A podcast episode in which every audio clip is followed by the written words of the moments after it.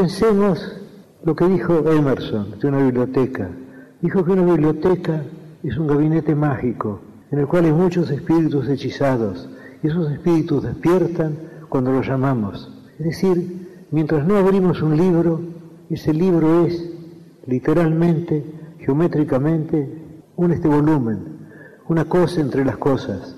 Pero cuando lo abrimos, cuando el libro encuentra a su lector, entonces ocurre el hecho estético. Si no, si la literatura es expresión, la literatura está hecha de palabras y el lenguaje es también un fenómeno estético. Pensemos en la palabra luna y pensemos en esa metáfora persa, en esa metáfora de un sufí persa, espejo del tiempo. Y creo que una no es menos estética que la otra. Las dos son obras de la estética, salvo que la segunda viene una obra de segundo grado, porque espejo del tiempo está hecho de dos unidades. Y luna nos da, quizá aún más eficazmente, la palabra, el concepto de la luna. Es decir, cada palabra es una obra poética. Se supone, erróneamente a mi entender, que la prosa está más cerca de la poesía, está más cerca de la realidad que la poesía. Yo entiendo que es un error. El lenguaje es una creación estética. Creo que no hay duda alguna. La poesía es expresión. El hecho de que si la poesía es expresión, si un verso es expresión, cada una de las partes de que el verso está hecho, cada una de las palabras es expresivo, este sí mismo. Creo que lo sentimos como sabido porque es cierto. El hecho de que la poesía no son los libros en la biblioteca, no son los libros encerrados en el gabinete mágico de Emerson. La poesía es el encuentro del lector con el libro, la lectura del libro, el descubrimiento del libro. Y también hay otra experiencia estética que es el momento muy extraño también en el cual el poeta concibe la obra, en el cual va descubriendo o inventando la obra. Porque según se sabe en latín, las palabras inventar y descubrir son sinónimas. Aquello que dijo de Platón, de, que descubrir es recordar, en lo cual Francis Bacon agregó que ignorar es haber olvidado. Es decir, ya todo está, pero tenemos que verlo. Cuando yo escribo algo, yo tengo la sensación de que todo eso preexiste. Yo parto de un concepto general. Yo sé más o menos el principio y el fin. Y luego voy descubriendo las partes intermedias. Pero no tengo la sensación de inventarlas. No tengo la sensación de que dependen de mi arbitrio. Las cosas son así. Son así, pero están escondidas. Y mi deber de poeta es encontrarlas. Porque poesía es leer, es escribir y es compartir lo escrito y lo leído. Poesía 1110. Un espacio para pensar y compartir el acto poético en todas sus formas. La poesía de todas las cosas. Buenas noches, Poesía 1110. Soy Martina Castro y hoy quiero compartir con ustedes este relato de Ketty Mangione, La guerra de nadie. Cuando hablamos de la guerra de nuestras Islas Malvinas, los que hoy tenemos más de 50 años no sabemos muy bien cómo enfocarla, si desde un contexto político, en medio de una dictadura que expiraba y que un día apaleaba en la Plaza de Mayo a manifestantes que gritaban a voz en cuello, el pueblo unido jamás será vencido, y al otro se alzaba en los balcones de la Rosada, arengando a esos mismos manifestantes para que combatan y luchen en una batalla campal, desigual, demencial y malparida, con el caliente y patriótico discurso del dictador de turno, que vociferando y envalentonado por el baño de masas, prometía recuperar las islas con la valentía pusilánime que le otorgaba un ejército envilecido de poder malsano, acostumbrado a ser convincente y obsecuente no se le movía un pelo al decir que vengan los ingleses, no les tenemos miedo, les presentaremos batalla. Y así, la locura colectiva junto con el espíritu patriota convergieron para que unos chicos inexpertos y asustados, pero que por primera vez eran tenidos en cuenta y sacados del fondo del mapa, marcharan hacia un destino de desatino absurdo y absoluto. Todo era una gran kermés. Los medios enardecidos incitaban al despropósito, Las mujeres tejían mantas y bufandas para unos soldaditos que en su casi totalidad venían de provincias como Catamarca, Jujuy, Corrientes, con climas antagónicos a los de nuestro sur, tan gélido y árido como inhóspito, por lo cual esas magras mantas y bufandas tejidas a dos agujas, de llegar a tiempo, hubiesen sido una curita para soldar una fractura expuesta. Entretanto, nuestros hombres, niños todavía, ateridos de frío y dolor, morían por la patria, invocando a sus madres a gritos desgarrados, esquivando misiles y bombas con las manos congeladas, hambrientos, solos, heridos, resistiendo. Por aquí y por allá, la izquierda, la derecha, Pinky y Cacho Fontana, las damas desprendiéndose de sus joyas como en 1810, pero en vivo y en directo, y la sangre inocente manchando las manos de todos. Cientos de adolescentes envueltos en banderas, sin nombre, porque muchos no llegaron siquiera a ser nombrados. ¿Qué pasó? ¿Qué nos pasó? En cada uno de estos héroes póstumos había un corazón que dejó de latir, aún en aquellos que volvieron con vida. No hubo compasión para esas almas dolientes que quizá nunca supieron por qué o por quién luchaban. Siempre recordaré las palabras de mi padre aquel 8 de abril de 1982, en una reunión familiar donde todos alardeaban del orgullo de ser llamados a combatir. Él, un tano del sur, que había sido prisionero nazi y que nunca hablaba de esa experiencia maldita, golpeó la mesa, nos miró y dijo, Son una manga de imbéciles, no se puede festejar una guerra, no tienen idea lo que es una guerra. Y no, no teníamos idea. Beniamino Malasangue, capitán Ben, lo llamaban, se dedicó a la piratería en 1848. O sea, que ya era tarde. Casi ningún ladrón o príncipe de los mares navegaba entonces por el mar de la Malasia ni por ningún otro mar. Solo sus sed aventuras y su cabeza perfectamente hueca podían haberlo lanzado a ese oficio tan a destiempo. Partió una mañana del puerto de Nápoles en un bergantín de dos palos armado con ocho cañones y tres bombardetas útiles. Llevaba media tripulación dispuesta a todo. La otra mitad sabría Dios. Pensaba recolectarla por el camino. Fueron a despedirlo sus padres, el tío Enrico Malasangue, la abuela Carmelina y su primo Gianni, que ese día estrenaba pantalones cortos. El mar, inmenso y misterioso, se abrió ante la proa de su barco. A popa la tierra retrocedió con toda su parentela agitando los pañuelos blancos que olían a orégano de la campiña. Largo, largo viaje. En las islas de la Sonda y los mares que las rodeaban, el capitán Ben emprendió sus correrías. Lo habitual era que asaltara barcos portugueses, que a su vez eran asaltados por barcos holandeses, que a su vez eran asaltados por fragatas inglesas, o sea que a él le quedaban las migas. Ben, digámoslo de una vez, era el último orijón del tarro de la piratería presentación del libro La sonada aventura de Ben Malasangue de Emma Wolf. Hola, ¿qué tal? Mi nombre es Ezequiel Bono y quería compartir con ustedes un texto de mi autoría titulado Ebrios Caprichos del Tirano. Ebrios Caprichos del Tirano. Sentenciados desde un balcón, banderitas y globos a estrenar. Las cabezas bien lavadas ya pueden comenzar. Ya se huele el hielo, ya se enlistan inocentes. Buscan la cura para el país, buscan distraer al pueblo. Encomiendas atracadas, no hay sol en la distancia. Escasez en la defensa, abundantes caídos. Un triunfo en venta, las mentiras de facto. En el frío isleño se congeló una generación. Intereses comunes, manipulando sus vidas, verlos en fotos, en videos, verlos volver a los héroes de Malvinas. Con la guerra, aumentan las propiedades de los hacendados, aumenta la miseria de los miserables, aumentan los discursos del general y crece el silencio de los hombres. Bertolt Brecht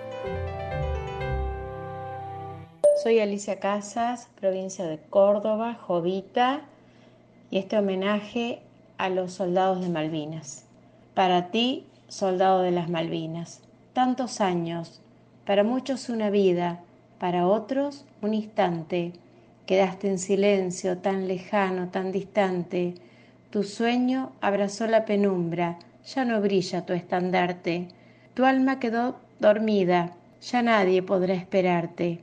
Quisiste ver los anhelos de la patria prolongarse y te enlazó la distancia sin sospechar que el destino se llevaría tus ansias. ¿Valió la pena tu vida? ¿Tuvo sentido la muerte? La guerra todo se lleva, dejando cuerpos inertes. ¿Dónde quedaron tus sueños, soldado de las Malvinas, aquel que con su partida un 2 de abril nos dejara?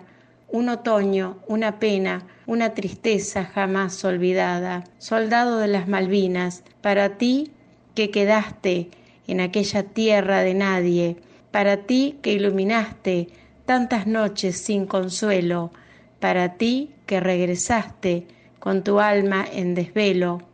Vaya este sincero homenaje de todos los argentinos. Nunca serás olvido, siempre serás recuerdo, estarás siempre presente, soldado de las Malvinas, aunque hayas regresado o tus ojos cerrado en aquel cielo lejano, estarás en cada estrella que se encienda en la mañana, en las flores y en el sol, serás llanto y sonrisa, o tal vez como la brisa, y aunque años o milenios detengan esta agonía, serás valor sin cobardía, porque tu sangre regó parte de nuestros días. Tantos años, para muchos una vida, para otros un instante. Tu alma quedó dormida, ya no brilla tu estandarte. El eslogan es una frase o texto muy breve a menudo incluso una sola palabra, que busca impactar en el lector por originalidad y agudez. Se utiliza fundamentalmente en publicidad y propaganda política, buscando generar confianza en el interlocutor o el público al que va dirigido el mensaje. Etimológicamente proviene del gaélico y significa grito de guerra. Este debe ser breve, fácil de recordar. Debe transmitir sentimientos definidos, adaptarse a diferentes contextos y termina siendo de uso exclusivo de quien lo difunde. Una verdadera marca. El Estamos mal pero vamos bien de los años 90 o el Yes We Can de Barack Obama son dos ejemplos de slogans que no es imposible olvidar. Mi nombre es Cari Buono y voy a compartir con ustedes Héroes de Malvinas de Ciro y los persas. Puede más la indiferencia de tu gente que la bala más voraz del enemigo. Me pregunto qué pasaba por la mente del infame que te estaqueaba en el frío. Te sacaron de lo hondo de la selva o de algún potrero ingenuo y olvidado. Te sacaron de tu casa y sin abrigo te largaron en el viento surelado. Te entregaron armas que no conocías, que con suerte cada tanto funcionaban en un hoyo que cavaste. Repetías las canciones que creías olvidadas. No sabías qué era sentirte tan lejano, ni que el hambre se comiera tus entrañas. Solo estaba la mirada de un hermano con la misma incertidumbre en su mirada. Y por siempre serán héroes, por siempre serán nuestros héroes de Malvinas. De Corrientes, Buenos Aires y del Chaco, desde Córdoba a Mendoza, La Pampa, desde todas las provincias argentinas, lo llevaron para ser una patriada. Y coraje fue lo que ellos demostraron frente a uno, dos, tres, cuatro enemigos, los ingleses que venían preparados, frío, hambre, y a los jefes argentinos la basura indefendible de esa escoria que soñó con perpetuarse en la Rosada, deberían haber sido inmediatamente por sus pares de la gran plaza de Mayo fusilada. Por siempre serán héroes, por siempre nuestros héroes de Malvinas. Puede más la indiferencia de tu gente que la bala más voraz del enemigo.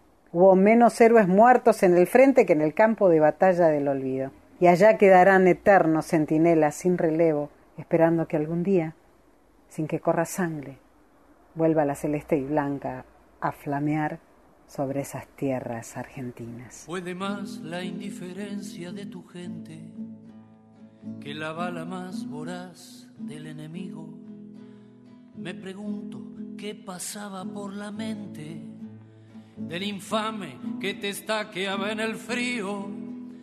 Te sacaron de lo hondo de la selva o de algún potrero ingenuo y olvidado. Te sacaron de tu casa y sin abrigo.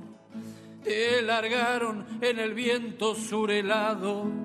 Te entregaron armas que no conocías, que con suerte cada tanto funcionaban. En un hoyo que cavaste repetías las canciones que creías olvidadas. No sabías que era sentirte tan lejano, ni que el hambre se comiera tus entrañas. Solo estaba la mirada de un hermano, con la misma incertidumbre en la mirada.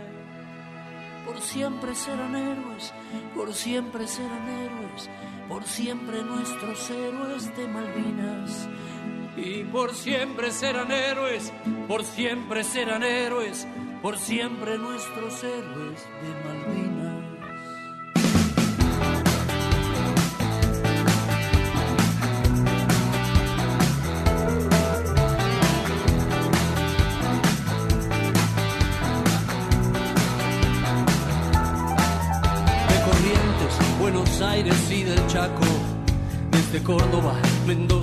De La Pampa, desde todas las provincias argentinas, los llevaron para hacer una patriada. Y coraje fue lo que ellos demostraron. Frente a uno, dos, tres, cuatro enemigos, los ingleses que venían preparados, frío, hambre y a los jefes argentinos, la basura indefinible de esa historia soñó con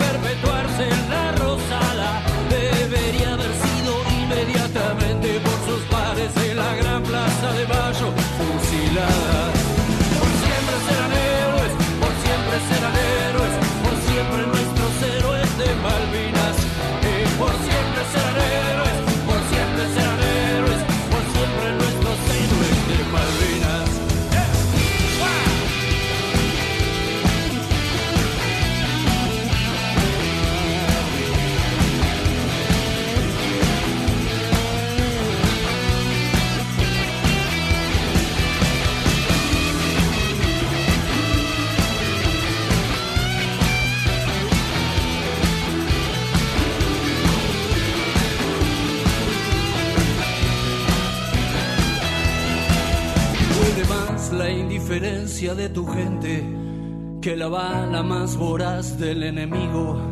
Hubo menos héroes muertos en el frente que en el campo de batalla del olvido. Y allá quedarán eternos centinelas sin relevo esperando que algún día, sin que corra sangre, vuelva la celeste y blanca a flamear sobre esas tierras argentinas. Por siempre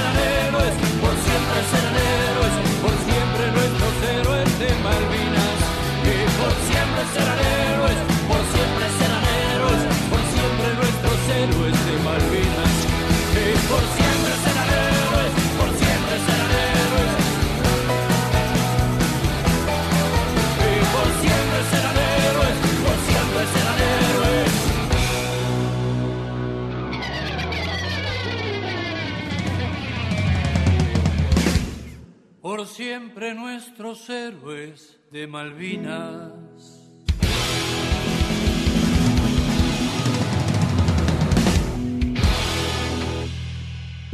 Decasílabos, bisílabos, octosílabos, alejandrinos. Poesía 1110. Un espacio radial infinito para versos de cualquier medida.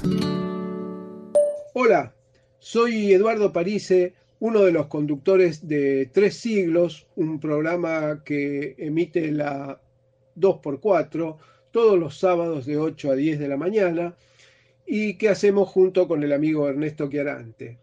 Eh, hoy quiero dejarles un poema de una genial eh, artista argentina, e intelectual, que fue María Elena Walsh y que todavía sigue presente en nuestra, en nuestra cultura. Este tema que ella lo, lo cantó y muy bien, se titula Sapo Fierro y es una especie de reflexiones tipo Martín Fierro y este, me resulta muy, muy lindo. Escúchenlo porque es, es una cosa interesante. Aquí va entonces Sapo Fierro.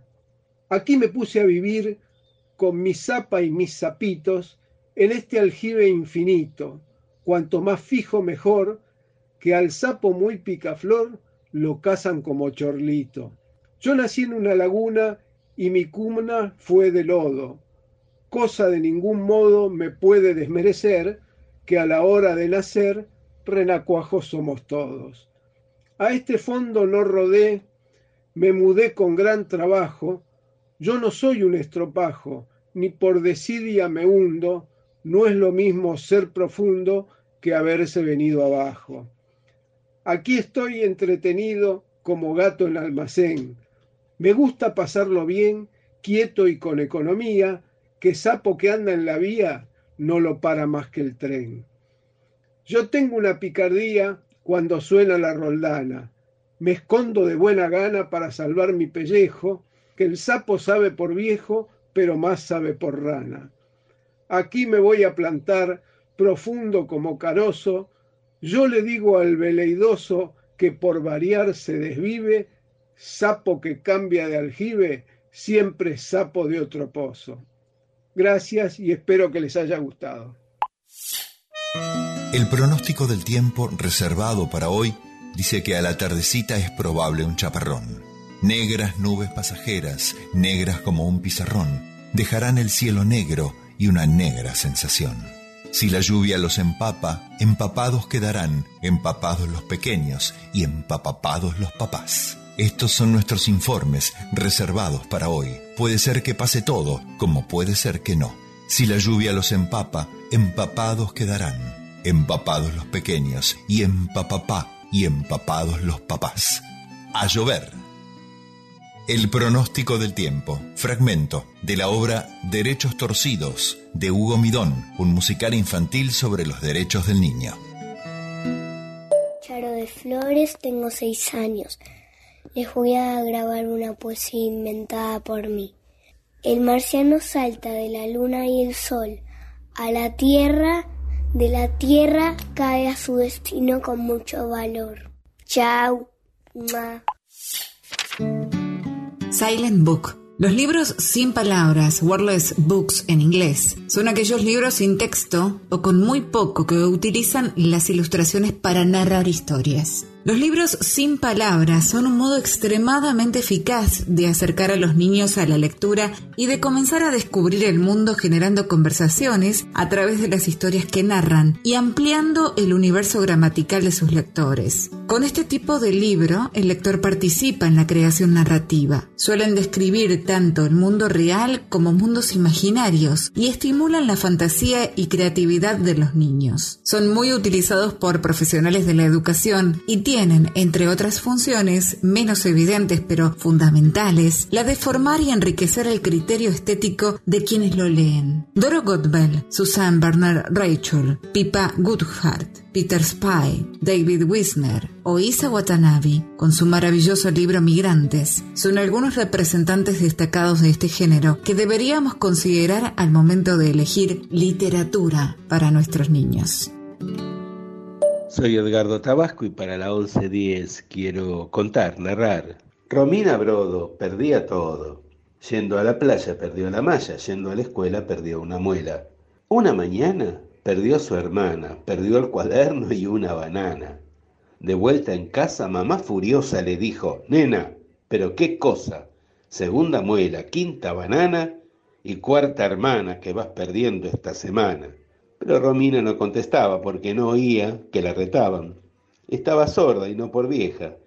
Perdió en la calle las dos orejas.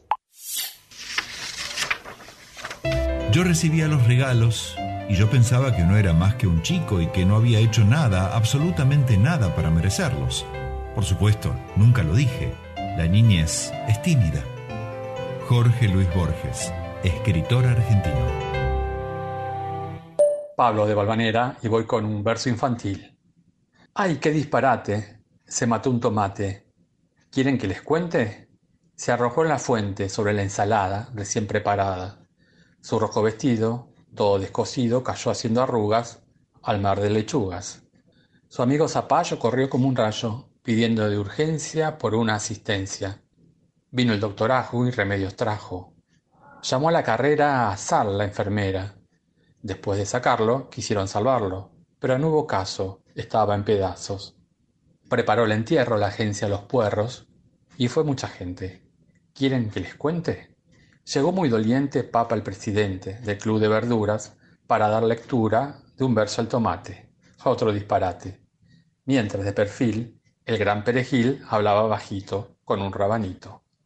También el laurel, de luna de miel con doña Navisa, regresó deprisa en su nuevo yate por ver al tomate.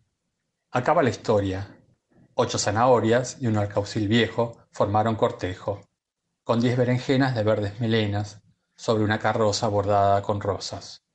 Choclos musiqueros con negros sombreros tocaron violines, quenas y flautines y dos ajíes sordos y espárragos gordos con negras camisas cantaron la misa. El diario Espinaca la noticia saca. Hoy, qué disparate, se mató un tomate. Al leer la cebolla, lloraba en su olla. Una remolacha se puso borracha. Me importa un comino, dijo don Pepino. Y no habló la selga. Estaba de huelga. Elsa Isabel Bornerman. Duerme, Duerme, negrito, que tu mamá está en el campo, negrito. Duerme, duerme, movila, que tu mamá está en el campo, movila. Te va a traer codornices para ti. Te va a traer rica fruta para ti. Te va a traer carne de cerdo para ti. Te va a traer muchas cosas para ti. Y si el negro no se duerme, viene el diablo blanco y ¡zas! le come la patita. Chica pumba, pumba, chica pum. Duerme, duerme, negrito, que tu mamá está en el campo, negrito.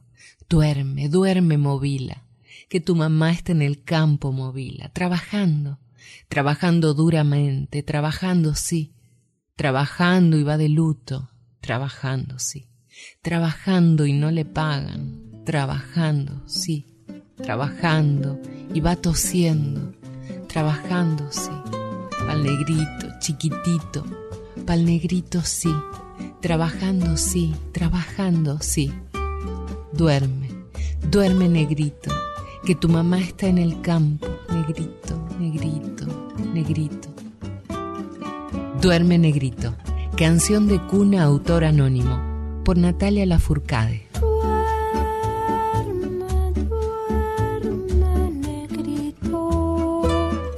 que tu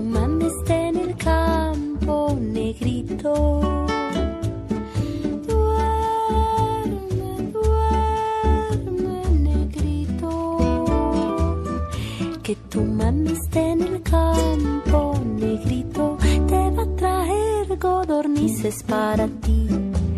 Te va a traer rica fruta para ti. Te va a traer carne de cerdo para ti para ti. Y si negro no se duerme,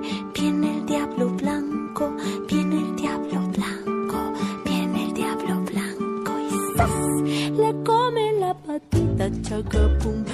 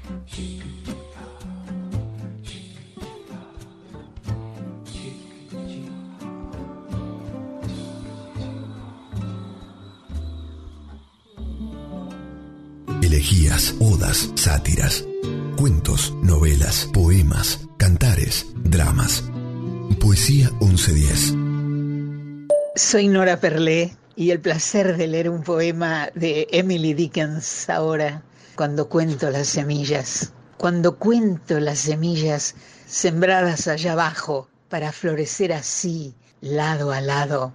Cuando examino a la gente que tan bajo yace para llegar tan alto. Cuando creo que el jardín ya no verán los mortales, ciega el azar sus capullos y sortea a esta abeja, puedo prescindir del verano sin queja. Emily Dickinson.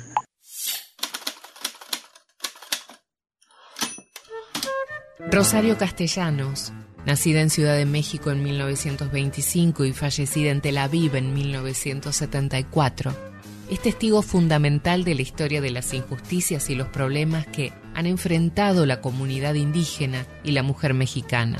Pasó su infancia en Chiapas y adulta ya, regresó a su tierra para conocer en profundidad el pensamiento indígena tras su paso por Ciudad de México y Madrid.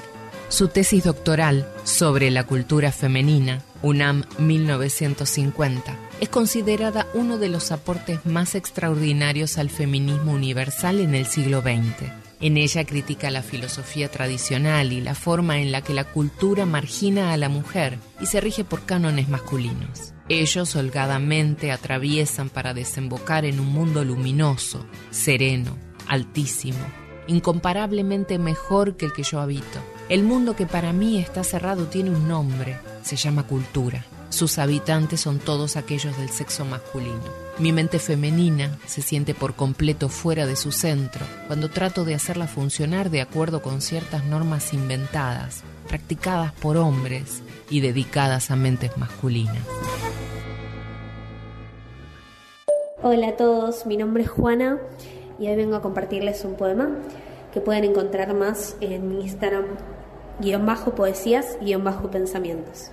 En los papeles viejos escribo el dolor agudo del rejunte de las noches pasajeras. Me remito al poder de enmendar todo lo que fue, aunque sea a mi manera. Desde el fondo de mis huesos saco una tormenta de nieves y de arena. Lluevo los lamentos y la culpa y la vida que me golpea con sus silencios pretenciosos. Se va en la marea toda la calma de los recuerdos y en su boca de amargura me hallo perdida. Busco los recreos de la noche para respirar tranquila. Solo pido un instante de tregua. No que cortéis las manos que no dejan de pedir, no que se desmantele la fábrica de componer preocupaciones, no que el mundo deje de rodar su telenovela de desastres. Solo un instante de tregua, porque si no paro y lo cuento, la avalancha me traga entera He de guardarme este bolígrafo para una traqueotomía que me salvará de ahogarme entre estertores de palabras. Tregua de Ana Pérez Cañamares. Hola, buenas noches. Soy Olga de El Barrio de Flores. Hoy les voy a compartir un fragmento de un texto de Isabel Allende que pertenece al libro Eva Luna, que es una novela. Dice así, Consuelo no manifestó ninguna emoción. Siguió trabajando como siempre, ignorando las náuseas, la pesadez de las piernas y los puntos de colores que nublaban la vista, sin mencionar el extraordinario medicamento con que salvó al moribundo. No lo dijo, ni siquiera cuando empezó a crecerle la barriga, ni cuando la llamó el profesor Jones para administrarle un purgante convencido de que ese hinchazón se debía a un problema digestivo, ni tampoco lo dijo cuando a su debido tiempo dio a luz. Aguantó los dolores durante trece horas sin dejar de trabajar, y cuando ya no pudo más, se encerró en su pieza dispuesta a vivir ese momento a plenitud, como el más importante de su vida. Cepilló su cabello, lo trenzó apretadamente y lo ató con una cinta nueva. Se quitó la ropa y se lavó de pies a cabeza. Luego puso una sábana limpia en el suelo y sobre ella se colocó de cuclillas, tal como lo había visto en un libro sobre costumbres esquimales. Cubierta de sudor, con un trapo en la boca para ahogar sus quejidos, pujó para traer al mundo a esa criatura porfiada que se aferraba a ella. Ya no era joven, y no fue tarea fácil, pero la costumbre de fregar pisos a medianoche le había dado firmes músculos con los cuales pudo finalmente parir.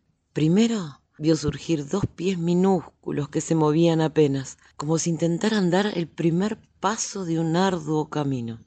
Respiró profundamente y con un último gemido sintió que algo se rompía en el centro de su cuerpo y una masa ajena se deslizaba entre sus muslos. Un tremendo alivio la conmovió hasta el alma.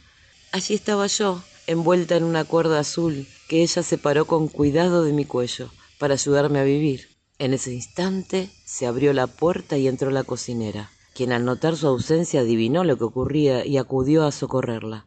La encontró desnuda conmigo recostada sobre su vientre, todavía unida a ella por un lazo palpitante.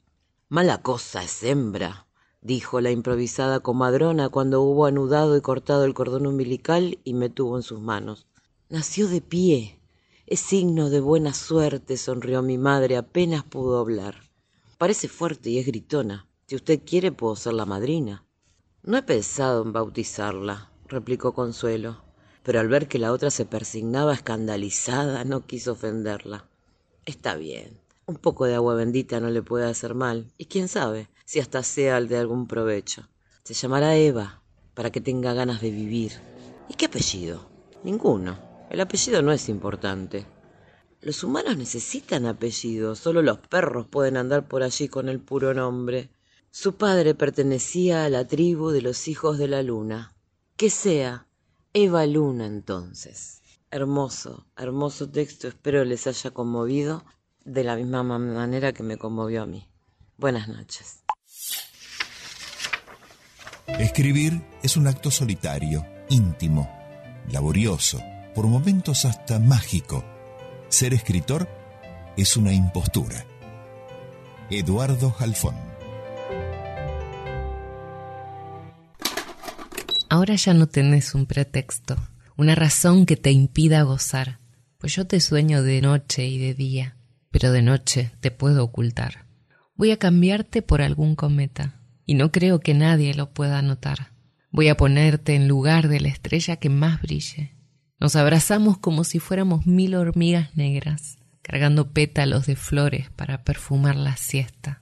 Porque este amor es loco, este amor es loco, loco. Tiene a mis vecinos aterrados. Creen que hay macumba, porque siento que la lluvia lavará lo malo que hay acá. Ahora ya no tenés un pretexto, una razón que te impida gozar pues yo te sueño de noche y de día, pero de noche te puedo ocultar. Voy a cambiarte por algún cometa. No creo que nadie lo pueda notar.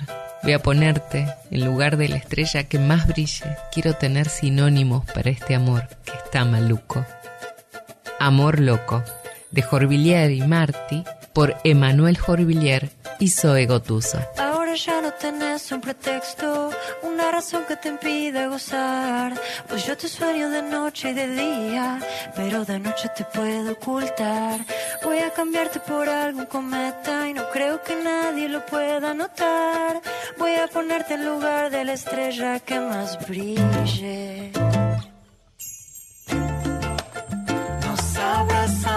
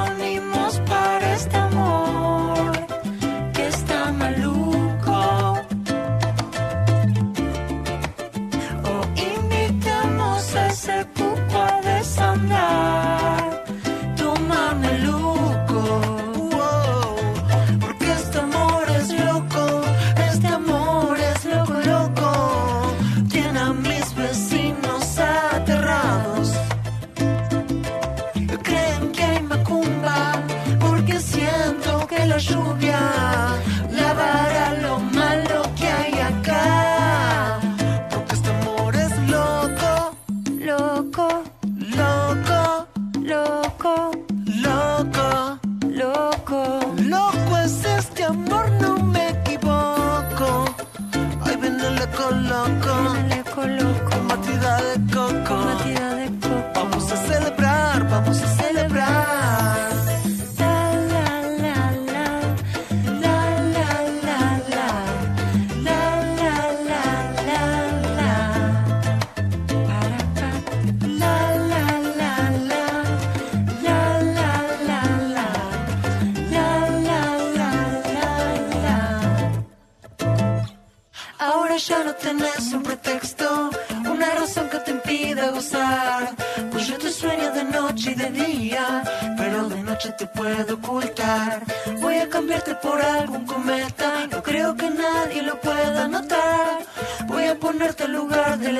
estrella que más brille, porque este amor es loco.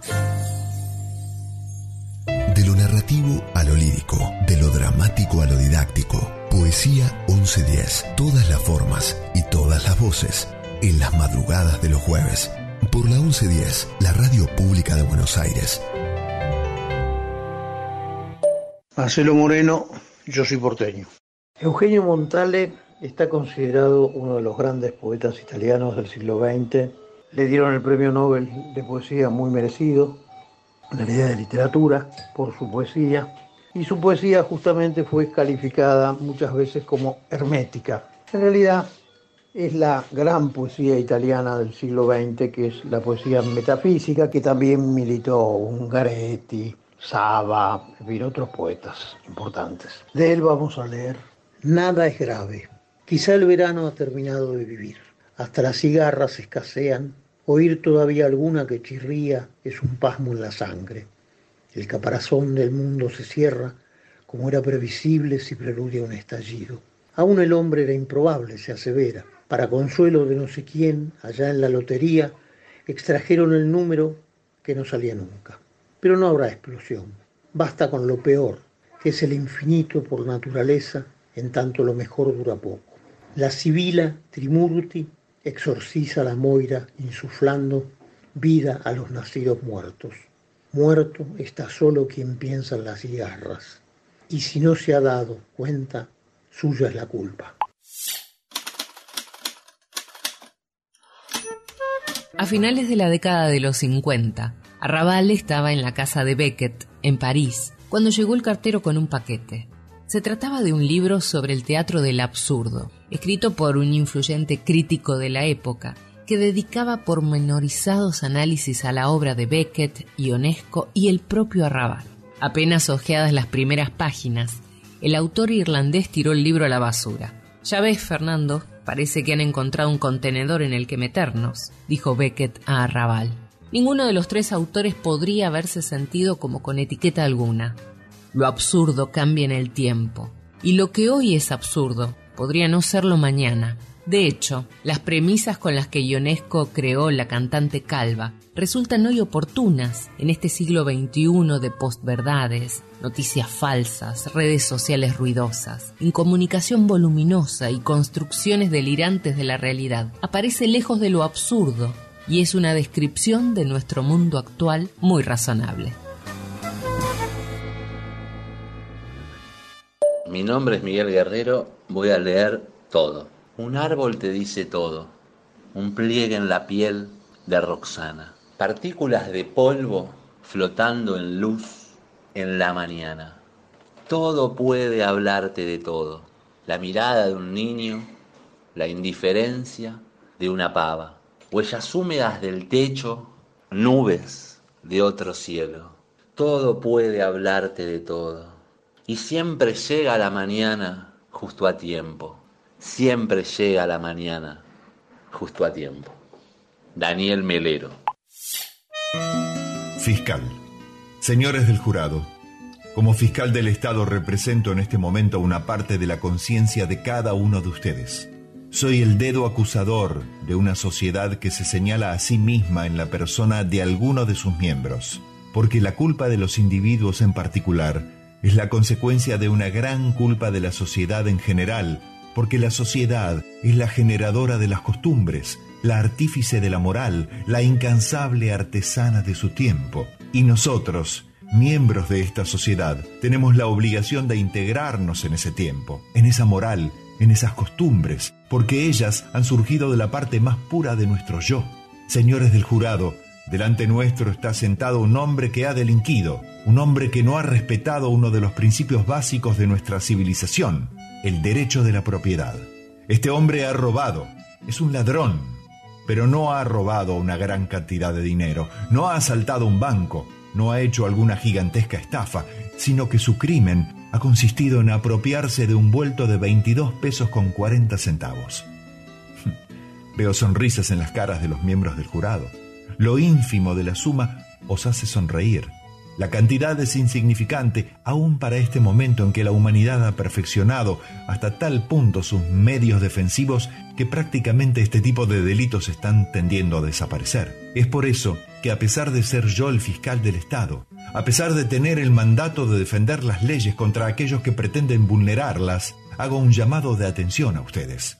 ¿Hacia dónde va el hombre en su afán de perfeccionarse? ¿Hacia qué extremo se encamina que el hurto de 22 pesos con 40 centavos pone en marcha el celoso mecanismo de la justicia? Es por eso que por primera vez en este tribunal, la defensa y la fiscalía nos hemos puesto de acuerdo en pedir a los miembros de este honorable jurado piedad para el acusado. Tal vez en homenaje a una humanidad ya tan evolucionada como para preocuparse en la sustracción de 22 pesos con 40 centavos. Fragmento del soliloquio del personaje de fiscal de la obra teatral ¿Quién? ¿Yo? de Dalmiro Sáenz. Cosa triste, ya está más cerca, ¿apostamos o no? ¿Qué cosa? Si la señora Garrido se mandó a guardar porque tenía la panza llena o le pasaba otra cosa. ¿Y usted qué dice? Yo digo que la tenía llena y se lo sacó para que el marido no sepa. Pero usted la vio con panza de embarazo, ¿acaso? Yo la vi como todo el mundo, muy pocas veces y con esos sacos grandes que empezó a usar. ¿Hace cuánto que no viene por acá? Y un mes, por lo menos. Más, hace como mes y medio que no viene, como mínimo. Acuérdese la última vez que compró las chuletas esas que llevaba siempre. Puede ser no le voy a discutir la fecha porque sé que usted anota en su cuadernito cada cosa que le llama la atención. A ver, ¿qué y cuándo le llamó la atención la señora Garrido, si se puede saber? Y un día vino la última vez que compró en la carnicería, lo tengo acá, a ver. Dele, mijo, que no tenemos todo el día para que nos muestre lo lindo que escribe. Acá está. Fue el día 5 del mes de mayo, hace un mes y 23 días, dice. Estaba muy nerviosa y casi que llora la pobrecita. No llevó las chuletas de siempre, llevó carne sin hueso. El borde, el dulce del ojo de bife. Comida para bebé, como le gusta a su madre, señor. ¿Y eso qué quiere decir, según usted? Quiere decir que algo desagradable había pasado en su vida, ¿no le parece? Sí. Cambió las chuletas por el dulce de ojo de bife.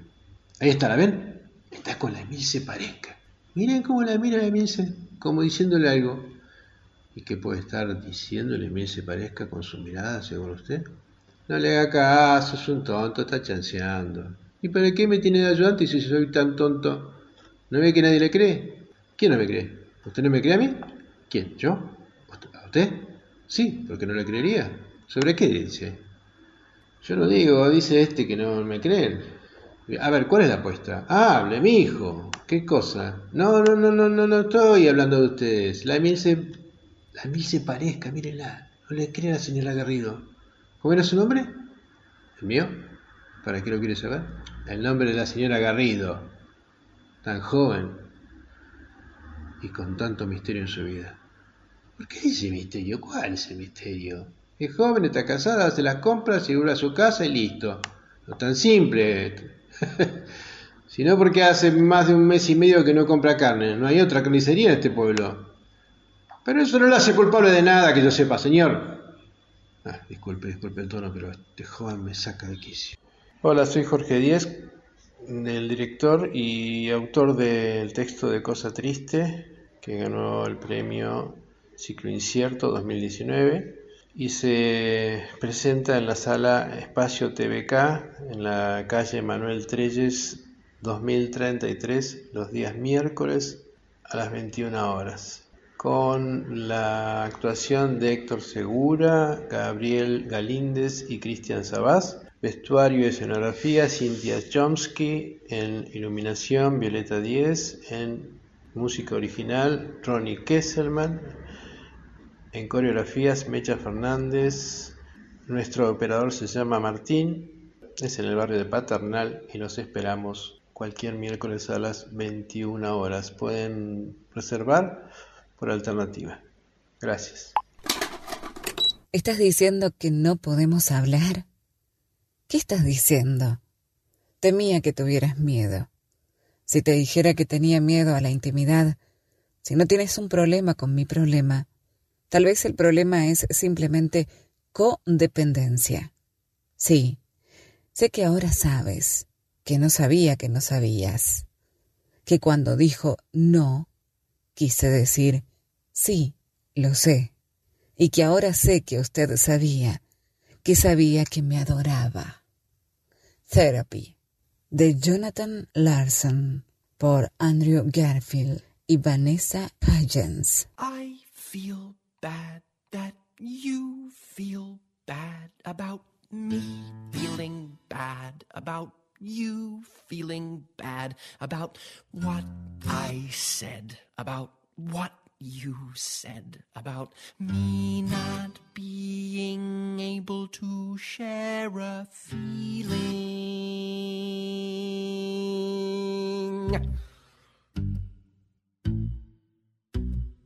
If I thought that what you thought was that I hadn't thought about sharing my thoughts, then my reaction to your reaction to my reaction would have been more revealing. I was afraid that you'd be afraid if I told you that I was afraid of intimacy. If you don't have a problem with my problem. Maybe the problem's simply codependency.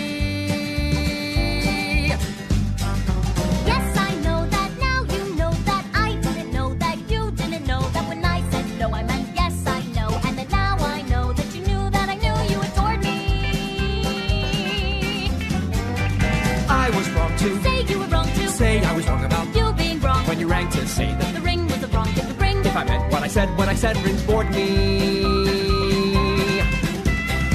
I'm not mad that you got mad when I got mad when you said I should go drop dead. If I were you and I done what I done, I'd do what you did when I gave you the ring, having said what I said. I feel bad that you feel bad about me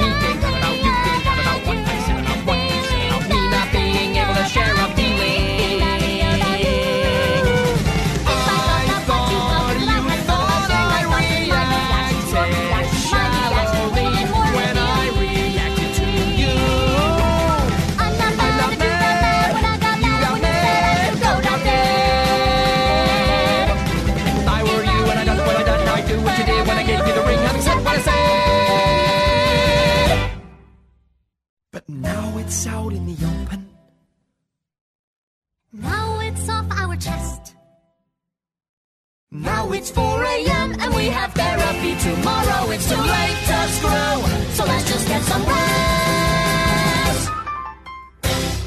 Poesía 1110. Un espacio para compartir las rimas y prosas que más nos gustan. Hola, ¿cómo les va?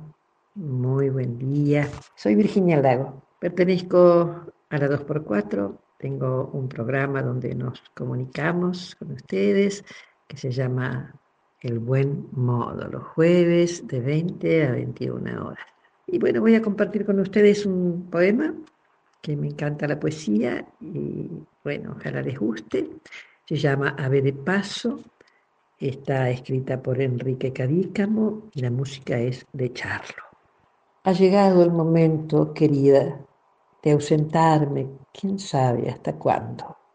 En mis labios se asoma temblando una mueca que dice el adiós. Nuestro amor fue un amor del momento. Mi cariño fue un ave de paso. Y tu beso de miel y de raso fue un vaso sagrado que no olvidaré. Mi destino es andar en la vida. Hice mal en soñar a tu lado. Se ha teñido ese cielo rosado al conjuro de darte este adiós. Perdona mi promesa morena, olvida mi locura de amarte. Buenos Aires me obliga a dejarte y bajo esos cielos con vos soñaré. Adiós, muñequita de cobre, muchacha morena, tu amor tropical exhala en mi alma su brisa salobre como una canción sentimental. La luna de río se queda para que en las noches le cuentes que yo pasé por tu lado viajero incansable. Pasé por tu lado y dejé el corazón.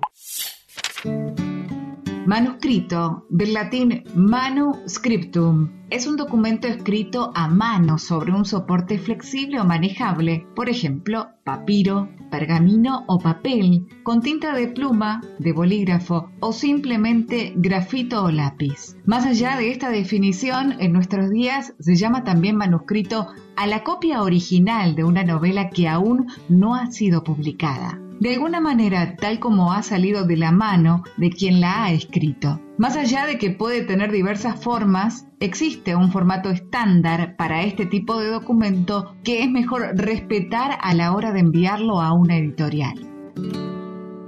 Hola, mi nombre es Leda Candela, les voy a compartir una de mis poesías y los saludo a todos y a todas, que tengamos una linda noche.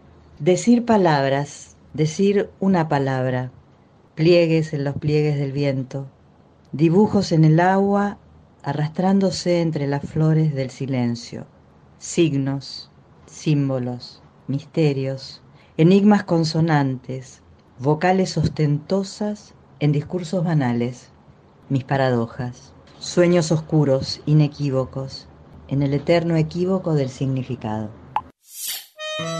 Si te postran diez veces, te levantas otras diez, otras cien, otras quinientas. No han de ser tus caídas tan violentas, ni tampoco por ley han de ser tantas. Con el hambre genial con que las plantas asimilan el humus avarientas, deglutiendo el rencor de las afrentas, se formaron los santos y las santas. Obsecación casi asnal para ser fuerte, nada más necesita la criatura, y en cualquier infeliz se me figura que semellan los garfios de la suerte. Todos los incurables tienen cura cinco segundos antes de su muerte. Avanti, alma fuerte. Hola amigos de Poesía 1110, mi nombre es Luis Sáez, soy dramaturgo, cuentista y eventualmente poeta. Voy a compartir con ustedes hoy precisamente los señores que practican aeromodelismo. Y dice más o menos así. Los señores que practican aeromodelismo hacen pensar en ángeles sin alas. Visten de riguroso sport y llegan al campo de maniobras alentando la secreta ilusión de vencer a la muerte a golpes de control remoto. Los señores que practican aeromodelismo tocan el cielo con las manos y la tierra con los pies. Respetan todas las leyes, menos la ley de gravedad, y eso los vuelve un poco presuntuosos. Son a un tiempo lógicos y metafísicos, cúbicos y cilíndricos, pájaros con pies de barro, estatuas aladas de Biblias de entrecasa. Los señores que practican aeromodelismo no tienen nada que envidiarle a una burraca, ni se conmueven cuando un Boeing con 800 pasajeros a bordo se viene abajo. En el fondo, les gusta pensar que sin ellos el cielo sería una cosa más bien aburrida y previsible. A las seis de la tarde los señores que practican aeromodelismo se quitan la piel de funcionario, dejan al mundo en manos de bilingües secretarias y escapan. Escapan a jugar que son de veras y que el viento les debe la gracia de su pirotecnia telecomandada. Los señores que practican aeromodelismo tienen algo de boyé y de titiriteros. Envidian sanamente a sus hermanos mayores, los pilotos de línea, y desprecian en falsete al barrilete, ese primo bobo y un poco presuntuoso. Pero si el argonauta cruza el cielo sin prisa ni timón, una secreta furia les amarga el aliento.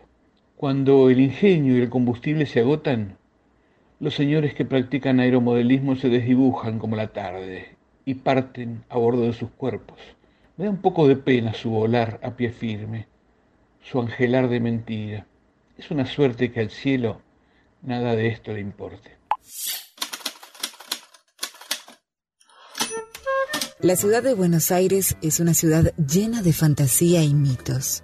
Una de las más emblemáticas es la de La Dama de Blanco. En 1925, una joven llamada Luz María García Belloso falleció de leucemia con tan solo 15 años. Fue sepultada en el cementerio de Recoleta y sobre su tumba colocaron una bellísima estatua de una mujer vestida de blanco y rodeada de flores. La leyenda dice que una noche muy fría, un joven que había invitado a salir a una hermosa chica que apenas conocía, caminando de regreso a su casa, le prestó su campera. La dejó en la puerta y se fue sin pedirle el abrigo, de manera de tener una excusa para volver al día siguiente. Por la mañana tocó el timbre y le abrió la madre de la joven, quien, segura de encontrarse frente a una confusión, le dijo con amabilidad que su hija había muerto hacía ya tiempo y que su tumba se encontraba al ingreso del cementerio de la Recoleta. Sorprendido y choqueado por la noticia, y seguro de haber acompañado a alguien hasta esa misma casa, el joven decidió ir hasta el cementerio a verificar la historia. Enorme fue su sorpresa cuando vio apoyada sobre la estatua yaciente de la tumba de Luz María García Belloso la campera de gamuza que había dejado sobre los hombros de su compañera la noche anterior. En el mes de la mujer y de la poesía, yo, Pichetto, desde Jovita, sur-sur de la provincia de Córdoba, les dejo este como ayer. Abriré la noche para que puedas volver. Aquí estará lo de entonces. Los gorriones de mis manos, el perfume de tu piel, el adiós, el adiós que nunca se fue, y un antiguo poema que Neruda me robó. Abriré la noche y abriré la noche y, y serás, y serás como ayer. Muchísimas gracias. Bendiciones. Para tener ciertos dones hay que ser de Buenos Aires. Hay que sentir en las venas la magia de su latido febril y conocer la nostalgia al estar lejos de aquí. Cuando aparecen los duendes misteriosos de la noche, mi Buenos Aires se prende en el alma como un broche. Entonces flotan los ecos de un aire sentimental y burlón. Y hay un dolor Buenos Aires y un olor a bandoneón, milonga y tango, tango y milonga de mi ciudad. Eladia Blasquez, fiesta y milonga. Milonga y tango, tango y milonga de mi ciudad. Estoy de fiesta y en mil orquestas sonando está. Me bamboleo al balanceo de tu compás. Milonga y tango, tango y milonga de mi ciudad. Y al repicar de sus sones va diciendo por el aire para tener ciertos dones hay que ser de Buenos Aires, hay que sentir en las venas la magia de su latido febril y conocer la nostalgia al estar lejos de aquí. Milonga y tango, tango y milonga de mi ciudad. Estoy de fiesta y en mi orquesta sonando está. Me bamboleo al balanceo de tu compás Milonga y tango, tango y milonga de mi ciudad. Cuando aparecen los duendes misteriosos de la noche, mi Buenos Aires se prende en el alma como un broche. Y entonces suenan los ecos de un aire sentimental y burlón. Y hay un color Buenos Aires y un olor a bandoneón.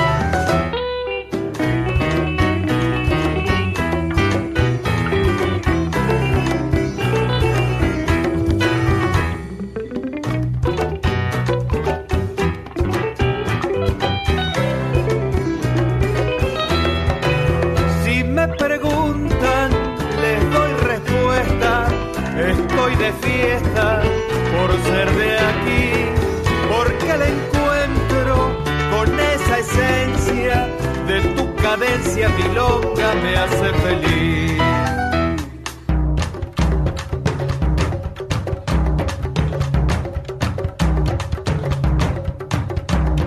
Candombe y murga, murga y candombe de mi ciudad. Estoy de fiesta y en mi orquesta sonando está. Me bamboleo al balanceo de tu compás. Candombe y murga, murga y candombe de mi ciudad. Milonga y tango, tango y milonga de mi ciudad. Estoy de fiesta y en mi orquesta sonando está. Me bamboleo al balanceo de tu compás. Milonga y tango, tango y milonga.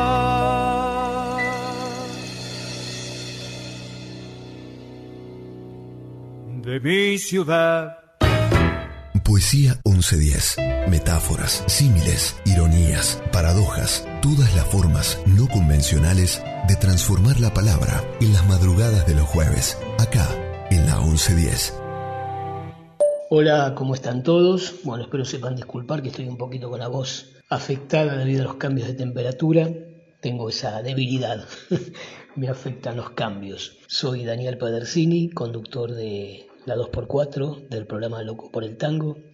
Y hoy quiero compartir con ustedes un poema de José Zorrilla, un dramaturgo, escritor español, que nació en 1813 y murió en 1893. El poema se llama Aparta de tus ojos y dice así, Aparta de tus ojos la nube perfumada, que el resplandor nos vela, que tu semblante da, y tiéndenos, María, tu maternal mirada, donde la paz, la vida y el páramo está. Tú, bálsamo de mirra, tú, cáliz de pureza, tú, flor de paraíso y de los astros luz, escudo, sé y amparo de la mortal flaqueza por la divina sangre del que murió en la cruz. Tú eres, oh María, un faro de esperanza que brilla de la vida junto al revuelto mar, y hacia tu luz bendita desfallecido avanza el náufrago que anhela en el Edén tocar.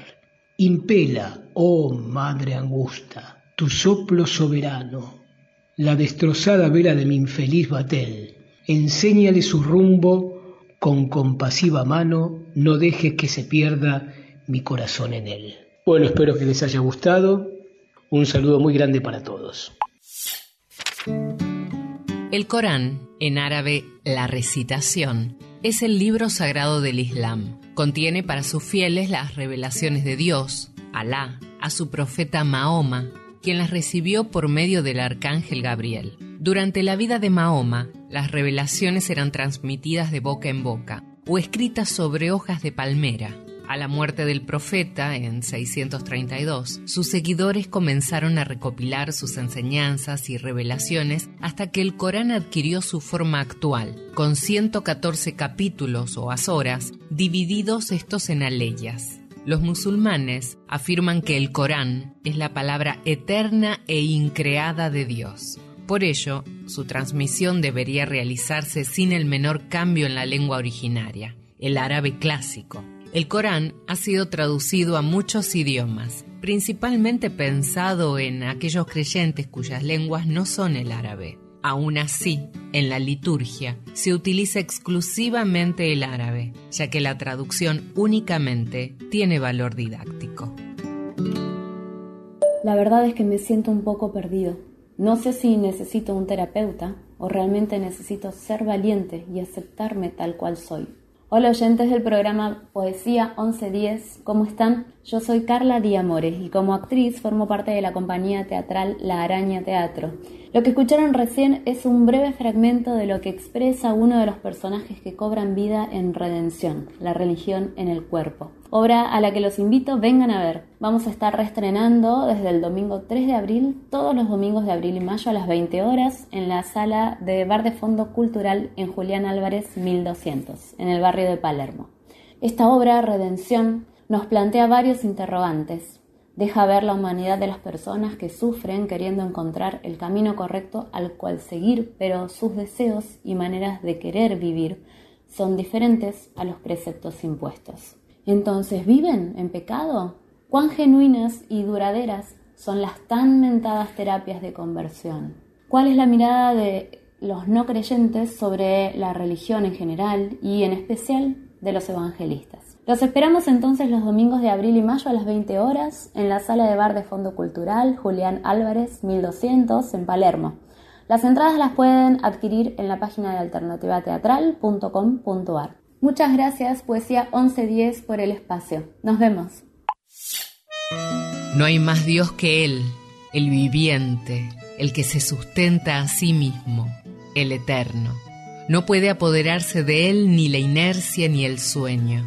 Suyas son todas las cosas del cielo y de la tierra. ¿Quién sino aquel que Él permita puede interceder en su presencia? Conoce lo que aparece a sus criaturas como el antes, el después o el más allá. Ni alcanzarán nada de su conocimiento si Él no lo quiere así. La naturaleza de Dios, fragmento del Corán. La temperatura de tus modales irradia daños en el domingo negro, y la mente de este hombre que habla de su fin comienzo tiene tu precio. El cuerpo que abracé se disuelve en la insolación helada del desprecio.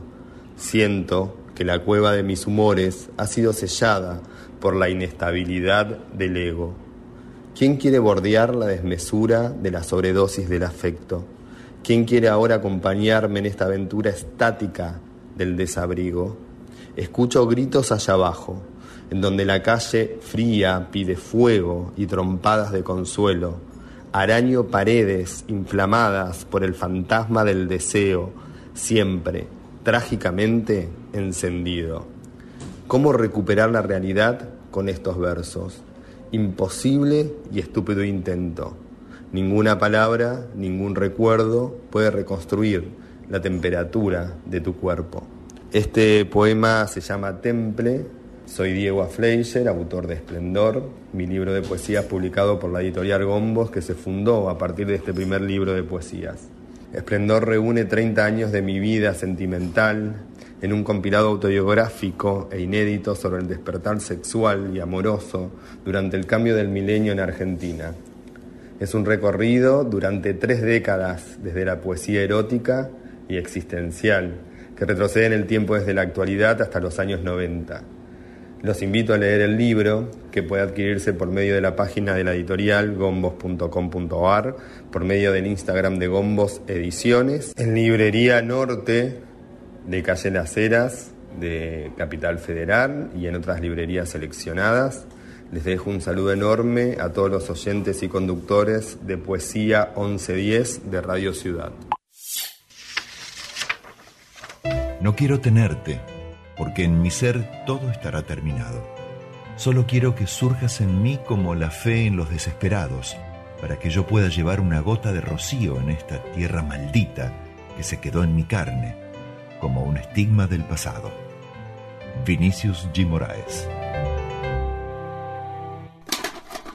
Ese soy yo en el rincón.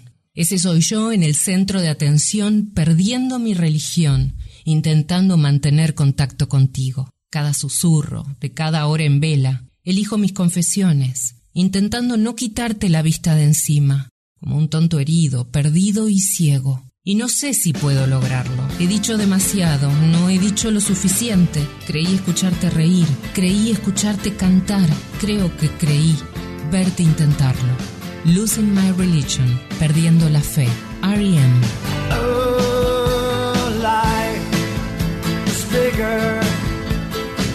It's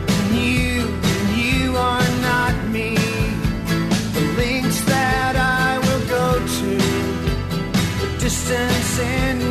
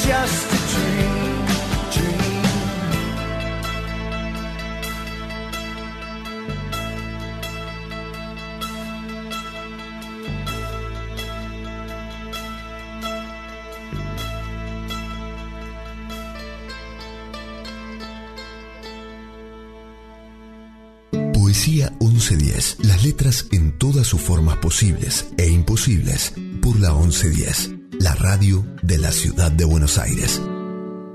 Soy Diego Recalde y te voy a leer un texto que se llama Carlitos. Yo tenía un tío que se llamaba Carlitos. Era un tío denso, peleado con él mismo y dispuesto, por cómo se comportaba, a seguir dándose duro. El recuerdo más fuerte que tengo de él es un tanto absurdo. Siempre que pasaba cerca de mí o de cualquiera, me pellizcaba fuerte los rollos de la panza al grito de ¡Gil! Sí, estirando mucho la I. El otro recuerdo que tengo de Carlitos es que se murió muy joven.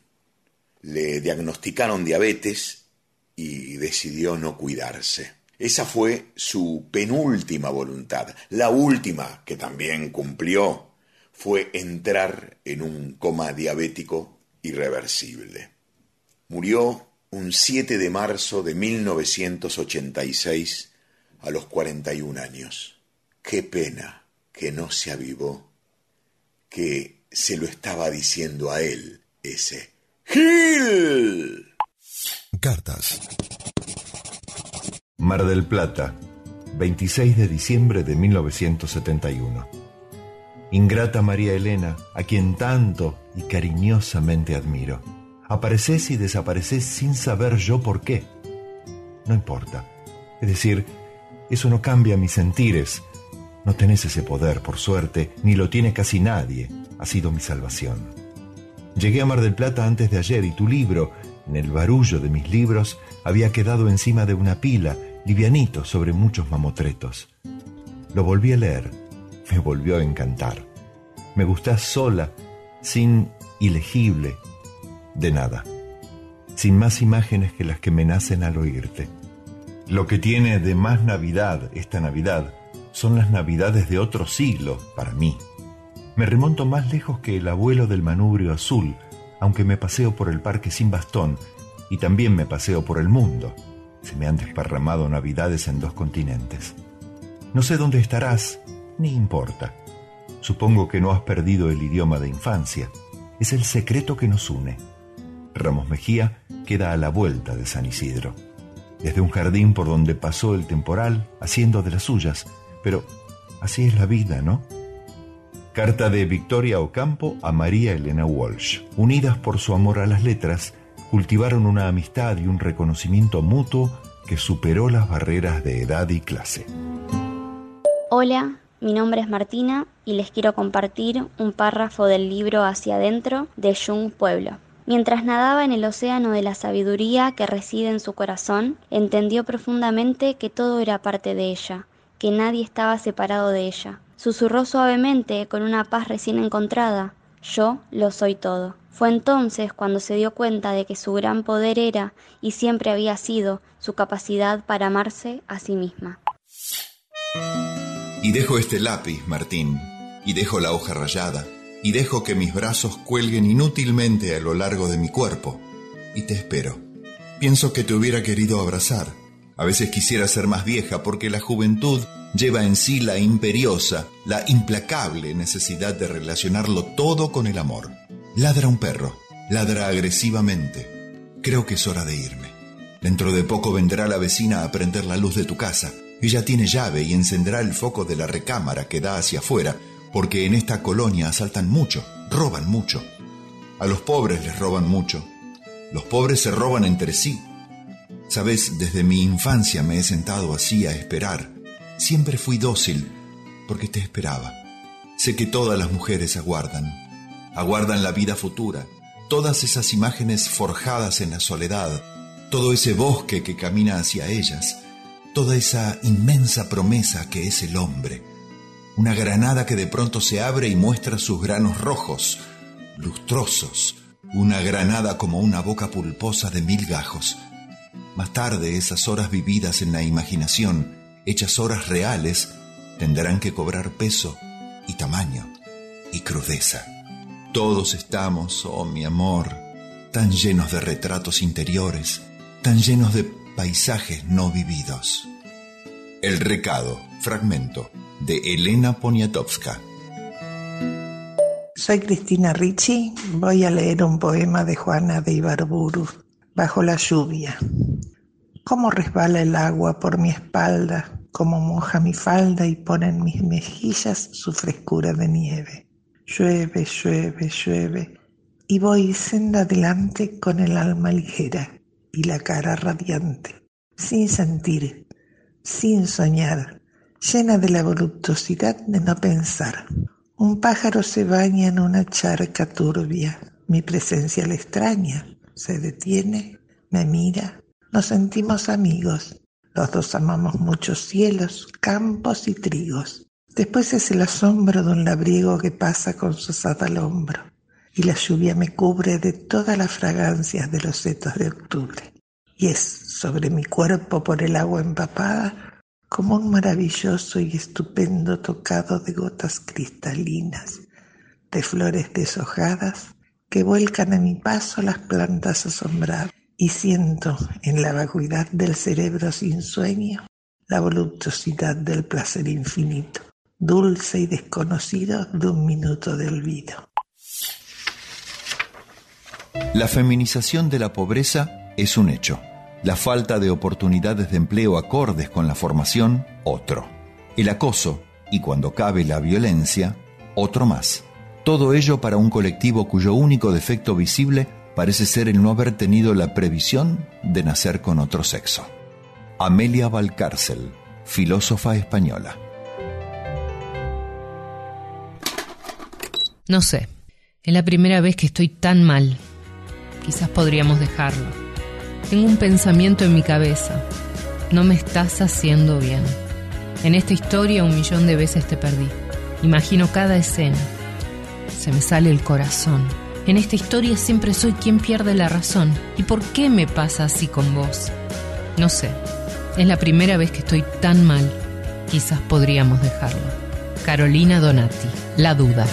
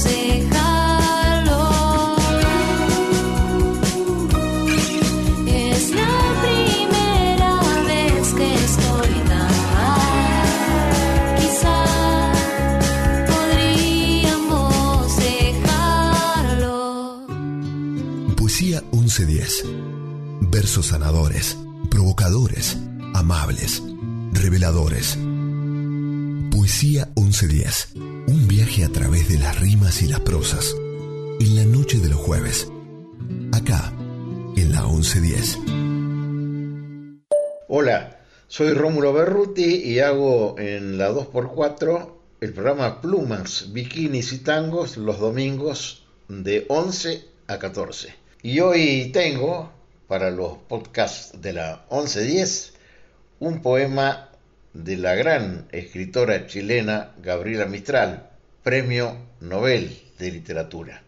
Se titula Miedo. Yo no quiero que a mi niña golondrina me la vuelvan.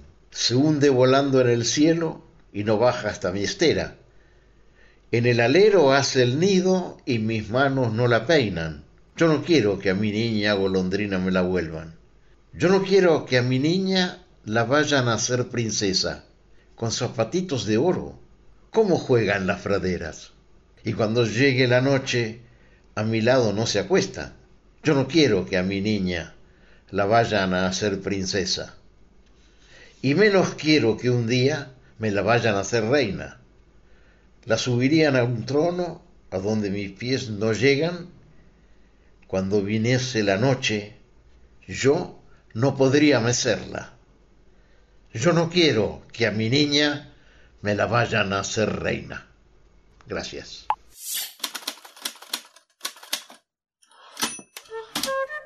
Frankenstein, o El moderno Prometeo, es una obra literaria de Mary Shelley, publicada el 1 de enero de 1818 en la más pura tradición de la novela gótica. La velocidad de los cambios que se verificaban a principios del siglo XIX pusieron de manifiesto miedos y dudas que tenían que ver con la ética, la ciencia y la religión enfrentando la caída definitiva de los paradigmas que sostenían a la sociedad occidental. La capacidad de manejar y decidir sobre la vida y la creación, hasta ese momento atributos exclusivos de Dios, eran objeto de un asalto que sería a la postre definitivo. Escribamos cada una una historia de terror, dijo Lord Byron. Contaría en 1831 Mary Shelley en el prólogo a la tercera edición del libro y escribió nada menos que Frankenstein. Este reto se produjo durante el invierno volcánico al que la explosión del Tambora en la Polinesia había sometido a Europa. La lluvia incesante nos confinaba en la casa. Unos volúmenes de historias de fantasmas cayeron en nuestras manos. Están tan frescos en mi mente como si los hubiera leído ayer. Chile con belleza y profundidad, deja planteados aspectos de la existencia humana que siguen vigentes, con más claridad que nunca, en nuestros días de continua transformación y tal vez este sea el punto que ha hecho de Frankenstein una de las grandes creaciones literarias de la historia.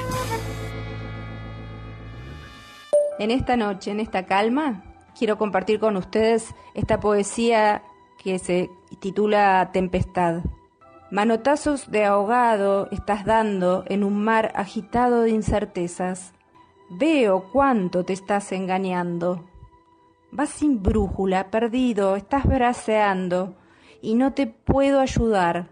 Criatura sin caricias y sin manto, con tus redes a la pesca de un milagro combatís la soledad. Tendés cables, vas a tientas en la brava tempestad lo presiento, volverás a naufragar. Tu constante es la deriva y no te puedo ayudar. Inclemente el oleaje no permite tu sueño conciliar. Hace frío, estás temblando. Es el viento abofeteándote la cara, no te deja respirar. Oigo el grito en la espesura de ese infierno y no te puedo ayudar. Solo espero apelar a que el tiempo haga su juego. Siempre vino la calma tras el trueno. Volverá una vez más. Cuando amaine, se disipe la negrura de esas nubes, se abra el cielo y se aquieten las aguas de tus miedos, voy a estar todavía en mi lugar. Soy Diana Beltramo. Con cariño les leí estas letras que compuse para ustedes. Tesoro estable, templo de Minerva. Masa de calma, es clara tu reserva. Agua quisquillosa, ojo al acecho de tanto sueño bajo un velo de flamas. Silencio mío, edificio en el alma, desván dorado de mil tejas, techo, templo al tiempo que es un suspiro cupo, haciendo a esta pureza y me acostumbro, por mi visión marina ya rodeado, como a los dioses mi suprema ofrenda. Así el sereno centelleo siembra en la cima un desprecio soberano, como en goce la fruta se convierte, como se vuelve su ausencia deleite en la boca que extingue toda forma, aquí inhalo mis humos venideros, y al alma consumida canta el cielo, como en rumor la orilla se transforma. Bello cielo, verás, ve cómo cambio, después de tanto orgullo y tan extraño ocio, repleto de su potestad, a este espacio de luces yo me entrego. Pasa mi sombra encima de los muertos, domándome en su frágil deambular. Fragmento de El cementerio marino de Paul Valéry. Dafne escuchó esa voz por última vez antes de subir a la terraza. Sin reparar cómo percutía su corazón en una especie de arritmia galopante, sintió que le empezaba a faltar el aire. Llegó con lo justo al último escalón, antes de introducirse en un escenario fantasmagórico como lo era ese paisaje invernal, visto desde un piso 18. No obstante, había un dejo de satisfacción que la colmaba, sin aceptar o sin saber bien por qué. Un poco estaba siguiendo su instinto porque esa voz que resonaba en sus oídos noche tras noche era apenas un elemento más que la animara a hacerlo. Sus pies desnudos se deslizaban sobre un suelo que comenzaba a inundarse, producto de una tormenta feroz. El viento dibujaba remolinos dorados, entrelazando sus cabellos a su alrededor, y un lejano lamento de alguna ave nocturna completaba la escena. Miró hacia atrás porque creyó que esa voz que la perseguía se había materializado en una forma humana y casi tuvo la certeza de que entre la niebla que se hacía más espesa, segundo a segundo, la imagen de Lorena se volvía más nítida. Entonces fue que se despojó de toda emoción que la pudiera confundir en cuanto a su objetivo y avanzó. La voz recobraba vida, ahora, reproducida con un eco que la convertía en un coro, sentenciándola. No hace falta que te siga escuchando habló Dafne con un tono apagado que se perdía con los sonidos del tiempo. Se paró en el borde con la mirada perdida, en una profunda oscuridad. Vaciló. Experimentó casi de repente el ahogo de la voluntad y el sometimiento a lo desconocido. Escuchó, ahora sí pudiendo ubicar justo delante de ella esa voz, y Dafne finalmente se dejó llevar. Hubo un segundo en donde el ambiente pareció transformarse y la noche pasó a ser una claridad pacífica y elemental a la vez que a lo lejos se escuchaban risas y gritos alocados como escapados de un ritual. La voz, microrelato de terror, anónimo, soy Clara. El horror cósmico, horror Lovecraftiano o cosmicismo, es una filosofía literaria desarrollada por el escritor estadounidense Howard Phillips Lovecraft, que fue un escritor de relatos de terror profundos e intensos que involucran prácticas ocultistas, posesiones astrales, mestizajes alienígenas y otros temas de su ficción literaria que con el tiempo contribuyeron al desarrollo de su filosofía. La base del cosmicismo sugiere que la vida humana es diminuta e insignificante en comparación con la inmensidad y los misterios del universo. Esta posición bien puede considerarse el efecto del choque entre el creciente antropocentrismo industrial del siglo XIX y los enormes descubrimientos de la ciencia de principios del siglo XX que nos mostraron un universo que no controlábamos ni éramos capaces de comprender cabalmente. Lovecraft Férriamente ateo, nacido en 1890, era hijo de esos tiempos de superposición de cosmovisiones y fue profundamente inspirado por la obra de autores que leía continuamente, como Edgar Allan Poe, Algernon Blackwood y Lord Dunsany, dando a luz obras de enorme belleza que mostraban el hombre como una especie mecánica y materialista, que proyecta sus propias idolatrías mentales en el vacío y teme por su supervivencia al saber que pueden eliminarlo fuerzas superiores, generalmente no tan maléficas como indiferentes ante la pequeñez humana.